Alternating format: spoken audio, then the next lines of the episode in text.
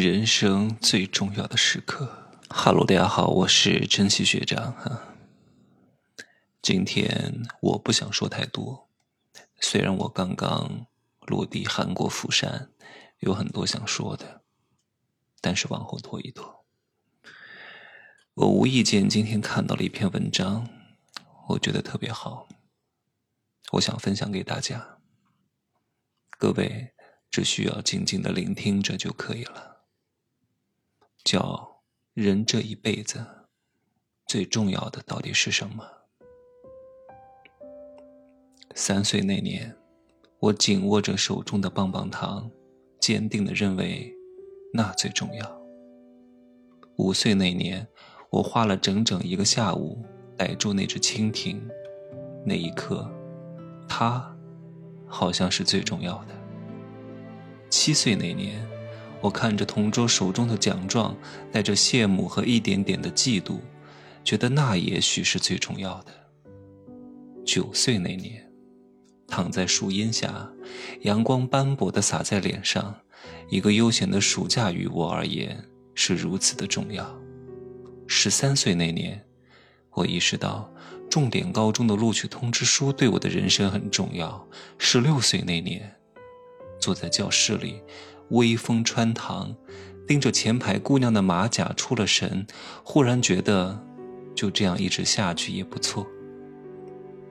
十八岁那年。我日夜苦读，求神拜佛，只为一张大学的录取通知书。二十二岁那年告别校园，懵懂的踏进所谓的社会，一份工作又成了最重要的。二十四岁那年，迎来了我的婚礼。我看着满堂的宾客和我的新娘，她当然不是我十六岁时的那个姑娘，心中只觉得有些遗憾。不过那一刻。我的新娘就成了我最重要的人。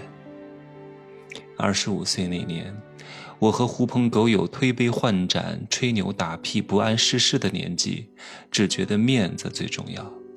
二十六岁那年，我焦急地等在产房外，啼哭声打破了宁静。我知道，更重要的来了。三十三岁那年，被房贷和车贷搞得焦头烂额的我，觉得钱。可太重要了。三十八岁那年，一声强硬的“爸爸”开始征求我的意见。那一刻，我猛然的意识到，他终于是老了。还是三十八岁那年，妈妈再也没有训斥过我，而是不厌其烦的念叨，还带着一些小心翼翼。我知道他也会老。又是三十八岁那年，儿子不再念我。他有了自己的伙伴，自己的生活。我知道，此后的一辈子，他只会不停的远离我。那年，我恍然，可能时光才是这个世界上最重要的吧。四十岁那年，看着乱七八糟的体检报告，我才想起，我从来没觉得自己重要。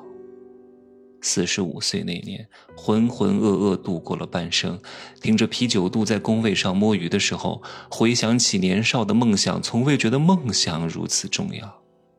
五十岁那年，看着儿子和一个还不错的姑娘步入婚姻的殿堂，我眯着眼看着台上的儿子，不知道新娘是不是他十六岁时爱上的那个姑娘，但还是觉得儿子的幸福比我的幸福更重要。五十五岁那年，我气喘吁吁地跟在孙子屁股后面，生怕他摔跤。那一刻，我从未给予孙子远大的希冀，他平安快乐便是最重要的。六十岁那年，我将父母葬在了一起。年纪大了，很多事便也看开了许多。我没有流泪，只觉得爸爸的责骂和妈妈的絮叨在那一刻无比重要。七十岁那年。妻子终是先走一步，儿子儿媳事业有成，孙子在外地读大学，我只能无所事事的在大街上闲逛，莫名的觉得，妻子可比那广场舞的老太太重要的多。七十五岁那年，在医院里，医生让我出去，单独留下我儿子的时候，我明白，时间不多了。趁着这功夫，我给孙子打了一个电话，我想告诉他：如果你在十六岁的时候爱上过一个姑娘，可千万要握紧，就像紧紧握住三岁那年手中的棒棒糖一样。思来想去，又觉得多少有些为老不尊。电话接通后，只说了一句：“爷爷想你了，有空来看看我。”医生宽慰我问题不大，我笑着告诉医生：“人生没有大问题，其实把日子过下去是最重要的。”七十六岁那年，孙子回来看我了，让他看到我奄奄一息的样子，心里多少还有一点别扭。儿子儿媳守在床边泣不成声，我没有多余的精力思考什么最重要了。我只想着后事从简，儿子儿媳年纪也不小了，身体遭不住。孙子刚刚参加工作不久，请假不好请，别给领导留下坏印象。正想着，不知哪里吹来了一阵风，迷了我的眼。睁开眼，爸爸妈妈牵着手，脸上挂着我最熟悉的笑容。他们都是年轻的样子，张开双臂示意我抱抱。我好想他们啊，所以我毫不犹豫的跳下床，向他们飞奔而去。奔跑中，我变成了六十岁的样子，五十岁的样子，四十岁的样子，三十岁的样子，直到我变成三岁的样子，他们终于又能抱起我了。我向他们点点头，他们也笑着点头，带着我转身离开。我回望一眼儿子、儿媳和孙子，他们抱着七十六岁的我嚎啕大哭。